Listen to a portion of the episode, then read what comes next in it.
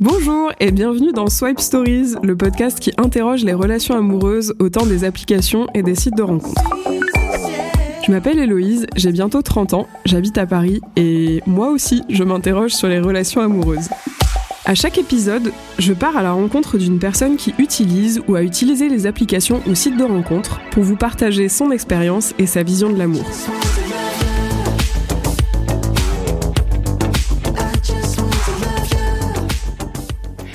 Bonjour à tous, on se retrouve aujourd'hui comme tous les vendredis à 17h pour un nouvel épisode de Swipe Stories.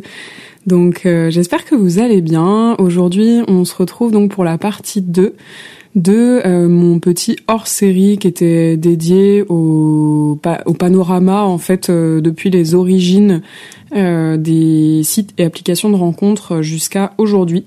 Donc dans l'épisode de la semaine précédente, on s'est parlé de, du groupe Match.com, de Mythic, de Glidden, de Hinge également et de Tinder, donc euh, finalement euh, qui était un petit peu euh, qui avait émergé déjà dans la première vague des ce que j'appelle un peu la première vague des sites et applications de rencontres, c'est-à-dire de la, le milieu des années 90 jusqu'à 2010. Et il y a juste un petit point sur lequel je voulais revenir parce que du coup j'ai présenté Gary Kramer, le fondateur de hum, du groupe Match.com, comme un peu le la première personne euh, à avoir, euh, à avoir initié euh, les, sites de rencontres. Et je me suis rendu compte avec mes recherches de cette semaine que cette information n'était pas tout à fait exacte puisqu'il y avait en fait eu déjà une première initiative en 1964 qui avait été lancée par une, une femme qui s'appelle Joanne Ball, qui est donc une anglaise qui a été interviewée récemment par Libération alors j'avais pas le, compte payant, mais si vous voulez aller euh, regarder son interview, euh, c'est la première fois qu'elle répondait à une interview en public.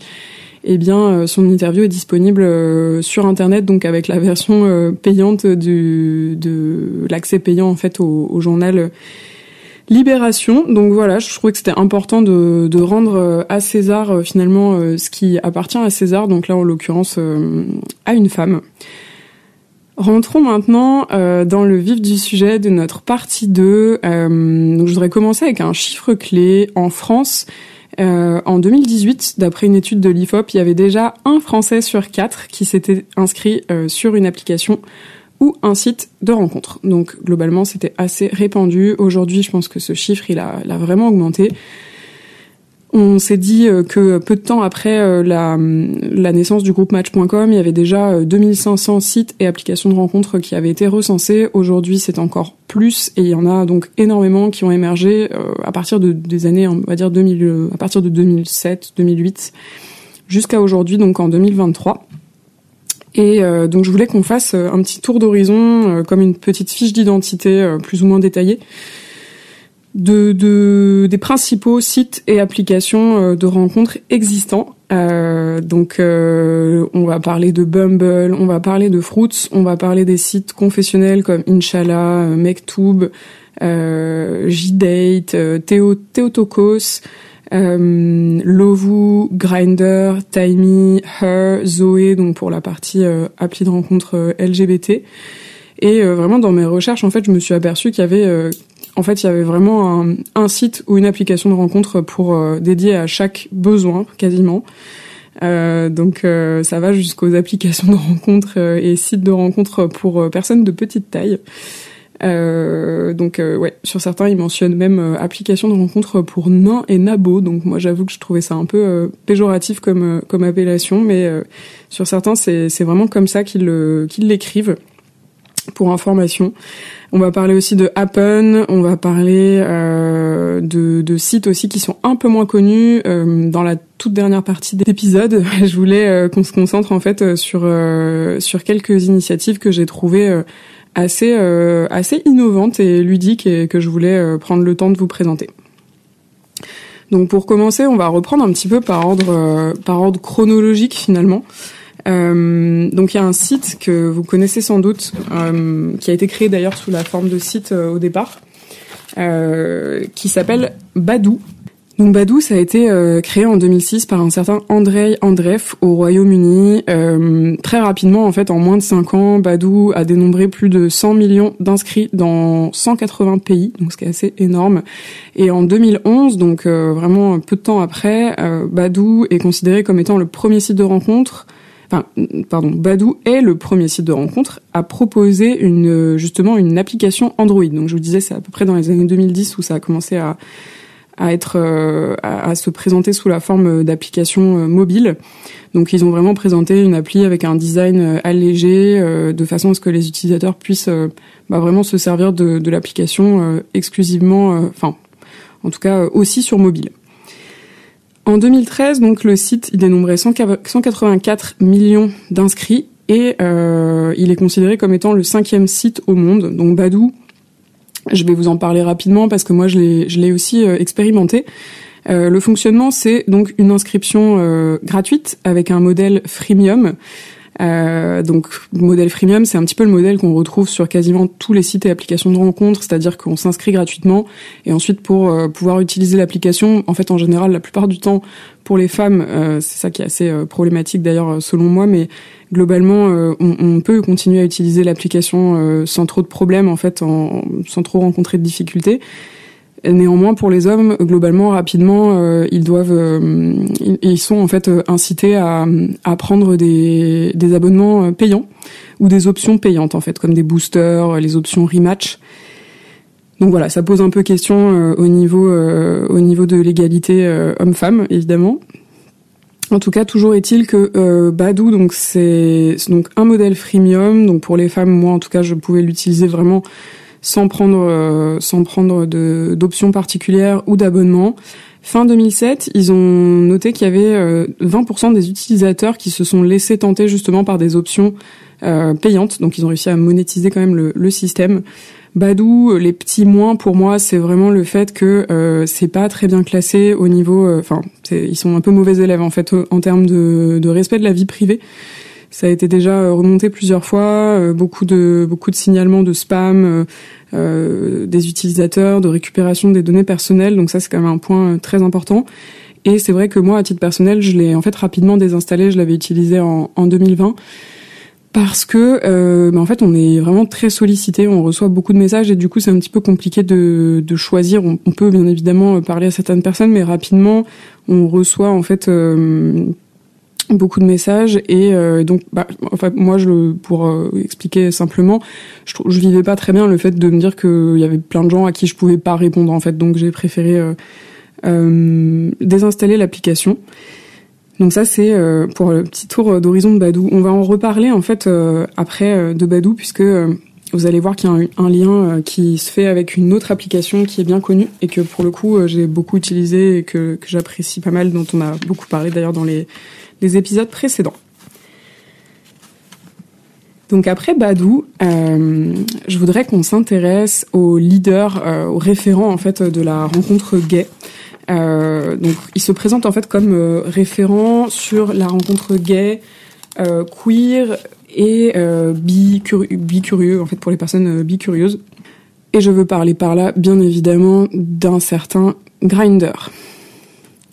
Donc Grinder, je pense que voilà, c'est très connu dans le monde entier. Grinder, c'est une application qui a été créée le 25 mars 2009 aux États-Unis par un homme euh, j'ai plus son nom, je, ne peux pas vous donner son nom, mais euh, globalement, vous allez voir qu'après que il a été un peu dépassé par son, son invention.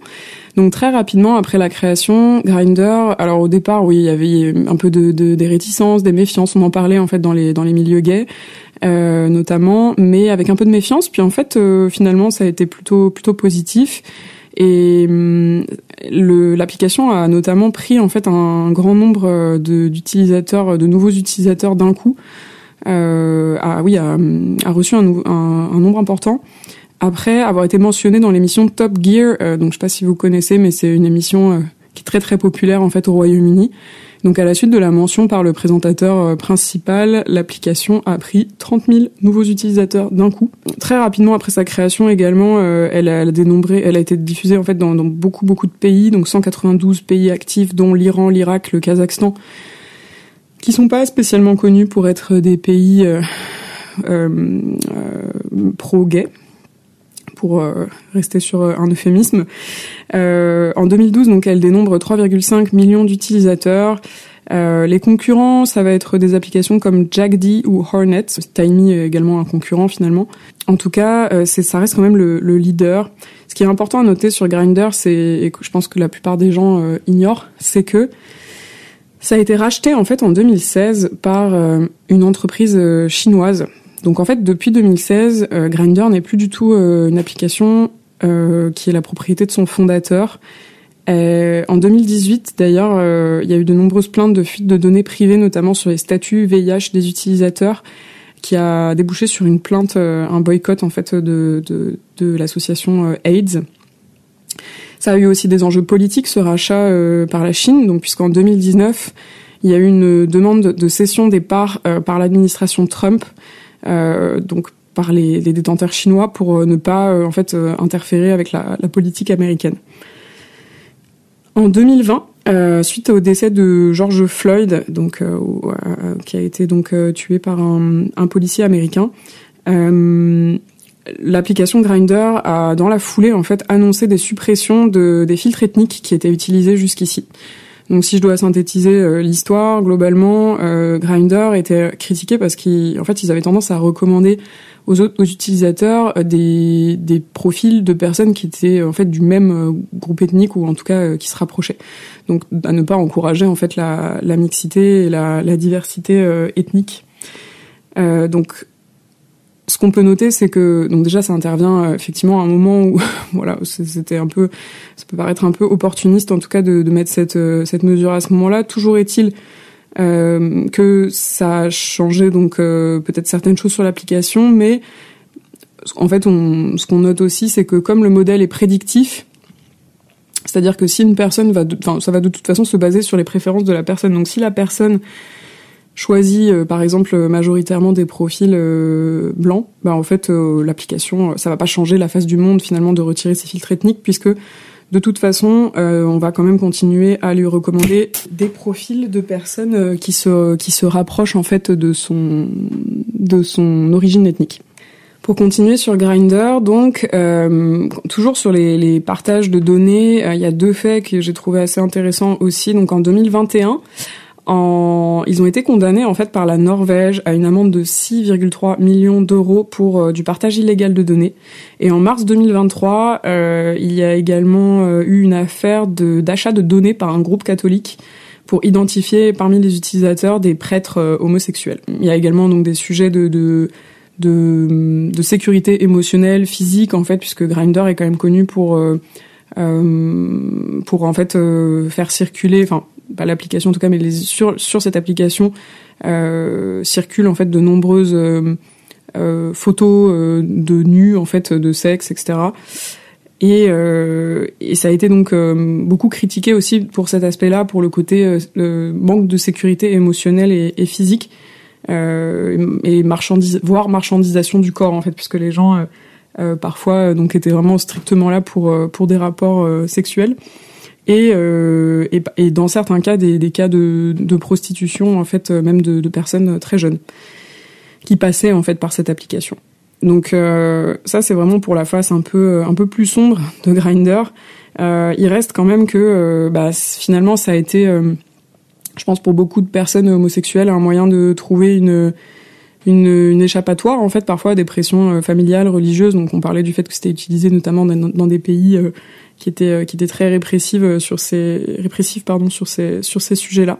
Euh, ce qu'il faut noter donc dans la continuité de Grindr, enfin dans la, la continuité pardon de l'histoire de Grindr, c'est que le, le fondateur qui a été un petit peu dépassé justement par tous ces ces événements récents une fois le rachat effectué, a décidé de fonder lui-même une, une alternative en fait à Grindr qui s'appelle Moto et qui a été lancée si je ne m'abuse sur d'après les données que j'ai trouvées en 2022 et qui a vocation donc à être une davantage une une, safe place en fait que euh, que ne l'a été, euh, euh, enfin que ne l'est en tout cas Grinder aujourd'hui.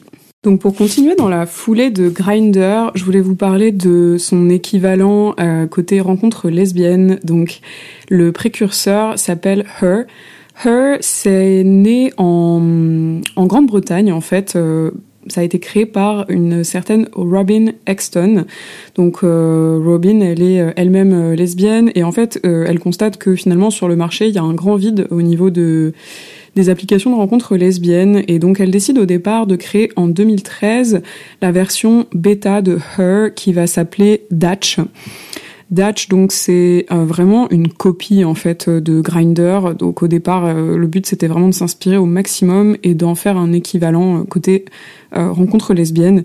Sauf que il s'avère que c'est un échec puisque bah, les personnes lesbiennes se reconnaissent pas forcément dans les codes qui sont utilisés sur Grinder, qui sont finalement au départ plutôt des codes masculins puisque le fondateur était par exemple lui-même un homme.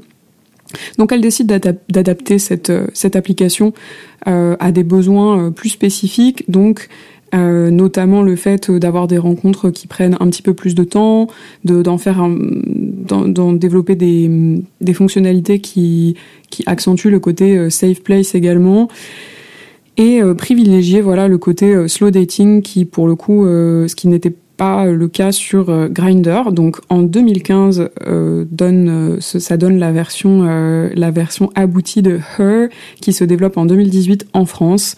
Donc le but c'est d'avoir vraiment une, application qui correspond plus aux besoins des personnes lesbiennes. Donc ça fonctionne aussi sur modèle de swipe. On demande d'ajouter minimum trois photos. Et en 2018, donc l'application organise également des événements euh, en physique, donc notamment des soirées euh, à l'occasion de la Gay Pride par exemple à New York. Euh, Her a réuni environ 1200 participantes. donc c'est une, belle performance et c'est une application qui se développe de plus en plus, qui a inspiré également des, des applis concurrentes comme Zoé qui a été créée en 2018 en 2017 a également été créé Timey, mais je le mets un petit peu à part. C'est plus un concurrent de Grinder dans le sens où c'est un, une appli euh, vraiment LGBT et qui, euh, qui donc n'est pas spécialement dédiée euh, que aux personnes lesbiennes. Je voulais vous parler d'une application qui est développée en France depuis peu de temps mais qui rassemble quand même un certain nombre de d'utilisateurs. C'est une application qui s'appelle Lovu. Donc Lovu, euh, c'est une application mobile qui a été créée en Allemagne en octobre 2011 et qui euh, fait partie du top 5 des téléchargements dans l'App Store et Google Play.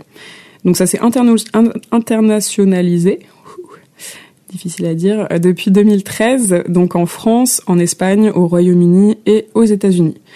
Ça fonctionne un petit peu comme Happen avec un système de géolocalisation et des options un petit peu ludiques euh, pour jouer et afficher des profils et notamment une option icebreaker qui permet en fait d'engager la conversation avec des personnes euh, dont on n'a pas forcément euh, euh, liké le profil ou qui nous ont pas forcément liké en retour. Donc Lovu, je l'ai rapproché de Appen. Je trouve que c'était intéressant aussi puisque ça fonctionne aussi sur ce même système.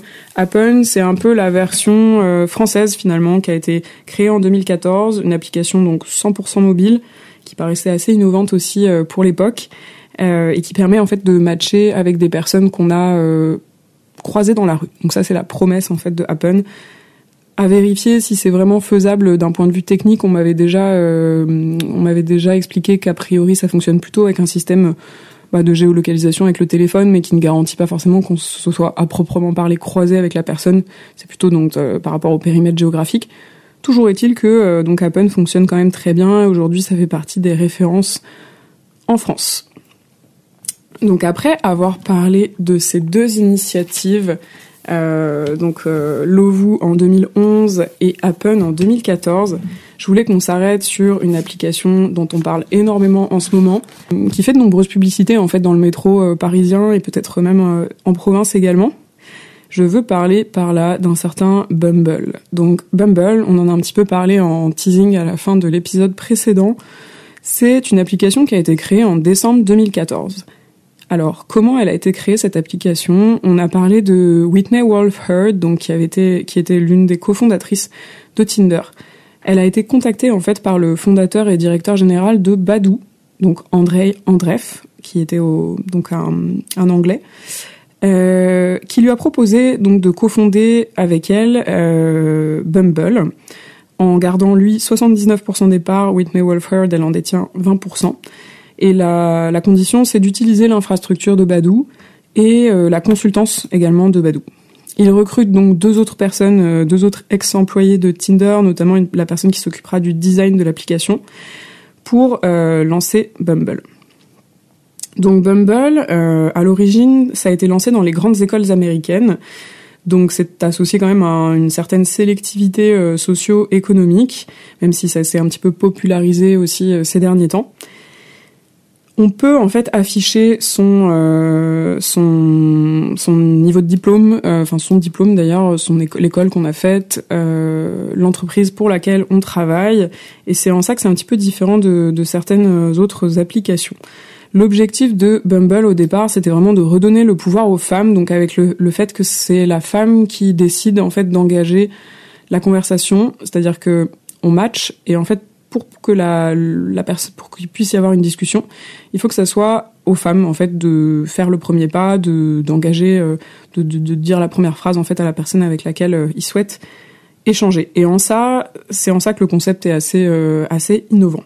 Le but c'est d'exclure aussi les comportements grossiers et sexistes, donc notamment euh, l'envoi de dick pics qu'on pouvait avoir aussi sur d'autres applications. Développe des IA pour détecter automatiquement ce, type de photos et, les, exclure les potentiels les potentiels expéditeurs de ce type de contenu.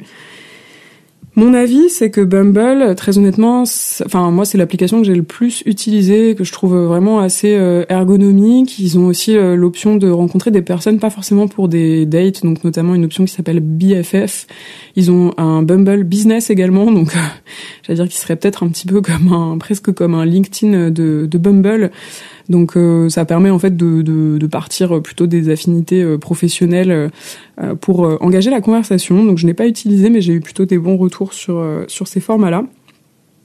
Et, et c'est vrai que voilà, au-delà de, de, permettre de rencontrer des des, des, personnes pour des relations amoureuses, en fait, ça peut aussi permettre de rencontrer euh, des amis. Donc notamment, je parlais de mon invité, euh, mon deuxième invité euh, que j'ai rencontré grâce à Bumble et que je suis ravie d'avoir rencontré via cette application.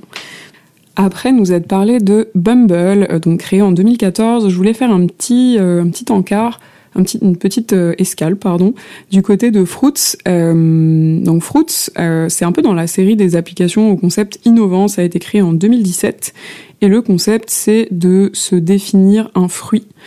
Euh, donc euh, on a le choix entre quatre fruits, la pastèque pour des câlins récurrents sans pépins, donc l'option Sex Friends, le raisin pour un verre de vin sans se prendre la grappe, donc un verre déjà pour commencer à se connaître, la pêche pour une envie de pêcher avec toi, donc euh, là on est clairement sur une aventure sans lendemain qui dit son nom, et la cerise pour trouver sa moitié, donc là on est plutôt sur la recherche de l'amour, une relation sérieuse.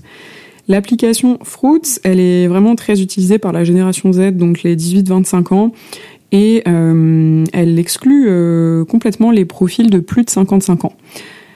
J'ai trouvé que c'était intéressant euh, ce concept de dire clairement les choses, en fait, de, de de s'attribuer un fruit euh, pour que les choses soient clairement dites. Il y a également l'option rematch à vie pour 6,99€ que j'ai trouvé intéressante et qui n'a pas vraiment d'équivalent à ma connaissance sur d'autres applis. Euh, donc ça évite de repayer à chaque fois qu'on veut rematcher avec une, euh, une personne avec qui on n'a pas eu le temps d'engager la conversation.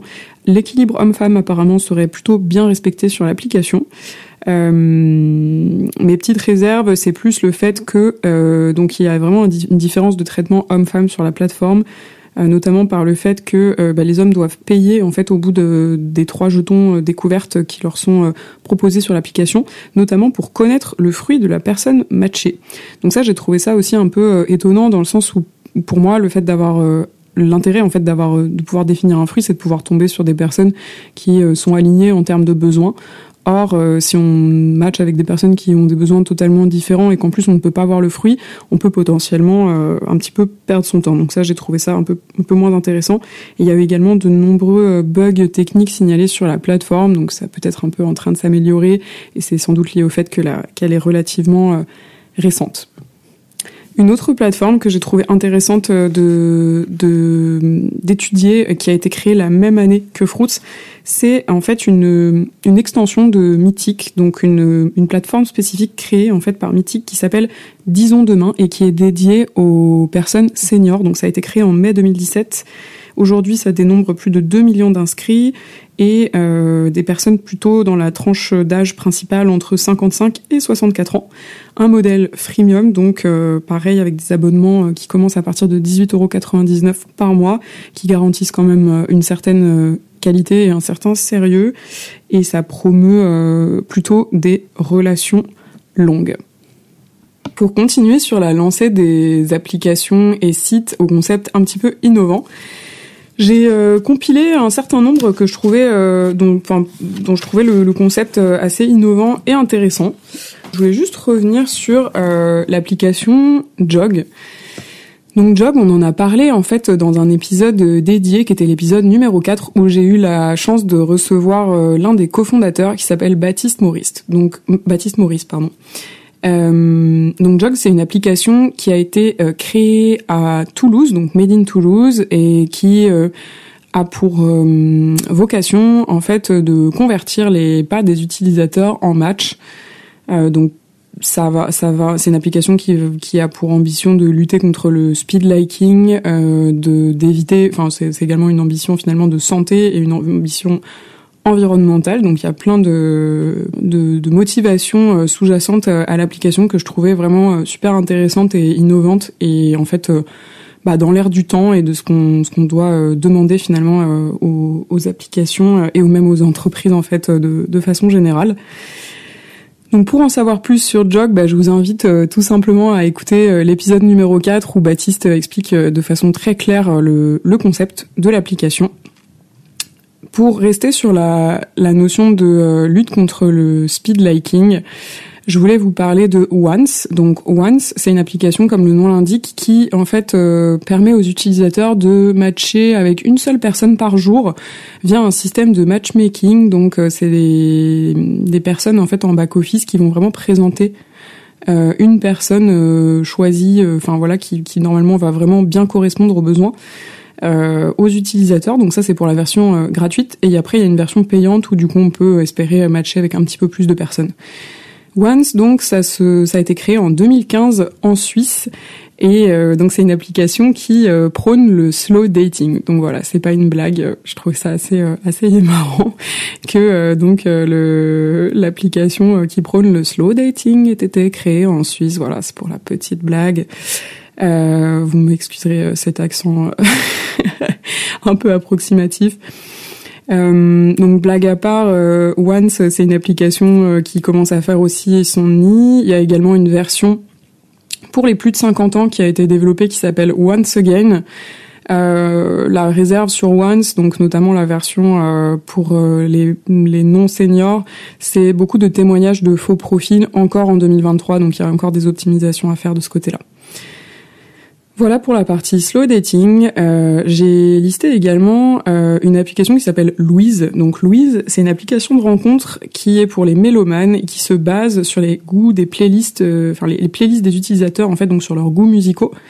c'est un réseau social en fait à la base, donc qui permet aux personnes d'échanger sur la base de bah, de leur playlist en fait. Donc s'ils ont beaucoup d'artistes peut-être en commun, en tout cas euh, je trouvais le concept assez intéressant. Donc si vous l'avez utilisé, n'hésitez pas à me faire parvenir vos retours.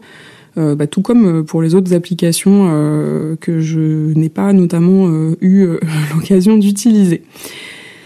Il y a également Playme. Donc Playme, c'est un, une application qui permet en fait aux utilisateurs de, de, répondre à des quiz sur les goûts et hobbies de la personne avec laquelle ils vont matcher. Donc il y a le côté vraiment très euh, très ludique, euh, comme un petit un petit questionnaire euh, du culture générale, et je trouvais que c'était assez assez innovant aussi. Donc pareil, si vous avez testé, je peut-être je testerai aussi à l'avenir, mais n'hésitez pas à me faire vos retours. Et pour terminer sur cette liste, euh, il y a également un site dont on avait parlé en fait un peu en off dans le premier épisode avec mon premier invité. C'est un, enfin, une application du coup qui s'appelle Atipiku. Donc Atipiku, comme le nom l'indique, euh, ça cible des personnes aux profils un peu atypiques. Je, je pense que ça, ça, répond finalement à cette vague un peu d'applications qui visait aussi à lutter contre la dating fatigue ou en tout cas le, le, le fait de, de, voilà le speed liking, toutes les conséquences euh, négatives qu'il peut y avoir sur la santé mentale en fait euh, qui sont liées aux applications dont on parle de plus en plus. Donc dating fatigue, fatigue pardon, ça a été théorisé notamment par euh, Judith Duportail, donc l'autrice et journaliste qui a écrit L'amour sous algorithme dont on parlait dans le l'épisode avec avec Baptiste.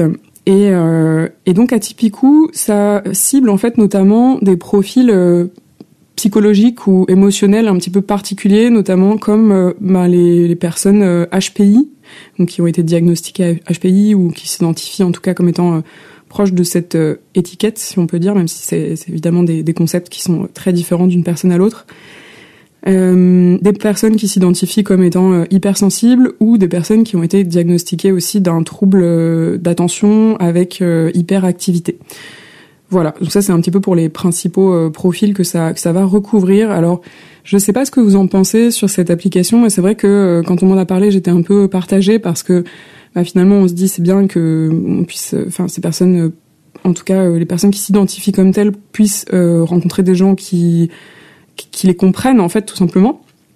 Mais pour autant, est-ce que ça va forcément créer des matchs? Est-ce que c'est pas aussi un peu s'exclure que de bah, de se de ne pas euh, s'inscrire sur des plateformes traditionnelles? Voilà, j'avoue que je m'interroge un peu sur le sujet, donc ça m'intéresse aussi d'avoir vos avis. En tout cas, voilà, c'est quand même intéressant que ça existe euh, aujourd'hui.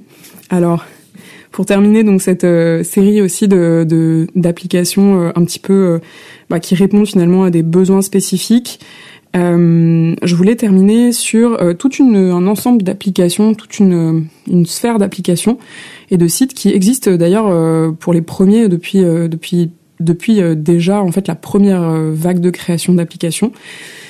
Je veux parler notamment euh, ici des sites euh, et applications confessionnelles. Donc, euh, on en a un certain nombre. Je ne vais pas forcément rentrer dans le détail parce que c'est un sujet que je ne maîtrise pas, et je pense que ce serait plus intéressant d'avoir une personne justement qui s'exprime sur le sujet et qui les a utilisés dans le podcast. Mais pour vous résumer en fait un petit peu les, les principales. Globalement, pour la communauté musulmane, donc on va avoir le site Inshallah euh, on va avoir également euh, Mektoub et euh, Muslima. Donc c'est un petit peu les trois trois principaux. Donc le plus grand étant a priori Inshallah, donc qui, regroupe 4 millions de membres et qui aujourd'hui est considéré comme le numéro 1. Je regardais une, étude donc sur le, site stat-rencontre, je vous mettrai le lien dans les sources, mais que j'ai trouvé en fait vraiment intéressant. C'est un, site qui fait justement pas mal de stats sur les, les sites et applications de rencontres, qui mentionnait que il y a une petite euh, une chose à avoir en tête en fait quand on va sur euh, Inch'Allah, c'est notamment euh, le fait que à peu près 30% des visiteurs à peu près 30% de visiteurs français, donc ça fait quand même une grosse proportion qui n'est pas basée en France. Et comme c'est des personnes qui recherchent des mariages, bah, du coup, en termes de faisabilité, ça peut aussi poser des problèmes. Néanmoins, c'est en tout cas le site qui a le plus de trafic, donc ça peut être intéressant pour quand, quand, on, quand on cherche vraiment à, à répondre à ce type de besoin. Il y a également Theotokos, donc qui a été créé en 2006, donc ça c'est pour la communauté euh, catholique, qui euh, propose des systèmes de d'abonnement payants, donc pour vraiment proposer un service de qualité, des personnes qui euh, répondent vraiment à ce type de besoin. Donc d'après ce que j'ai compris, c'est un site qui n'a plus tellement ses preuves à faire, qui, qui voilà, qui est assez sérieux en tout cas. Et pour la communauté juive, donc le plus connu étant J-Date. Il y a également, j'ai trouvé ça assez amusant, mais des, euh, des sites pour euh, les personnes, euh, notamment témoins de Jéhovah. Donc voilà, ça reste, voilà, je pense que c'est assez assez large de toute façon. ça c'est pour la partie site confessionnel. Après c'est pareil, je, je comme comme on se on se le disait en tout début d'épisode, en fait c'est incroyable à tel point euh, il y a vraiment un site et une application pour chaque besoin. Donc notamment, euh, on a parlé en fait dans le premier épisode de Glidden et là en recherchant, bah, finalement, euh, je me suis aperçu qu'il y avait aussi des sites et applications de rencontres qui étaient vraiment dédiés aux rencontres libertines et et voir, enfin du coup, libertines et échangistes, donc notamment Wild, W Y Y L D E et JM Contact, donc JM pour euh, Jackie et Michel, donc c'est en fait une émanation de, site, euh, Jackie et Michel. qui visiblement fonctionne assez bien, même si pour Wild j'ai vu beaucoup de, de, plaintes de personnes pour qui visiblement ça n'avait pas très bien fonctionné. et qui n'avaient pas trop de retour du service client. Donc voilà, je mets un petit peu en garde les potentiels utilisateurs. Voilà, c'est la fin de cet épisode euh, dédié donc euh, de cette cette série en fait ce petit hors série euh, dédié aux, aux applications et sites de rencontres depuis les origines jusqu'à nos jours. J'ai évidemment pas pu dresser un portrait exhaustif parce que bah, le nombre d'applications est tellement nombreux et il y aurait tellement de choses à dire que je pense qu'on pourrait en faire de nombreux épisodes, mais j'espère que ces deux petits euh, épisodes un peu hors série euh, vous auront plu. On se retrouve la semaine prochaine pour un épisode euh, format interview classique avec des super invités, donc restez connectés. J'en profite aussi pour vous remercier pour vos écoutes et vos partages. J'ai notamment reçu un message dans, de, du site de ranking en fait de podcast qui me signalait que je pense que ça doit être sur Apple Podcast, mais euh, le podcast était classé euh, en 55e, donc euh, voilà, on commence à monter dans la catégorie relations. Donc bah, je vous remercie pour ça. N'hésitez surtout pas à noter sur votre application de podcast ou en tout cas à, vous abonner pour recevoir les notifications. C'est grâce à ça qu'on peut gagner aussi en visibilité. Et si vous connaissez donc des personnes susceptibles de témoigner, euh, n'hésitez surtout pas. Je vous souhaite une très bonne semaine et euh, sortez couverts. Ce sera le mot de la fin.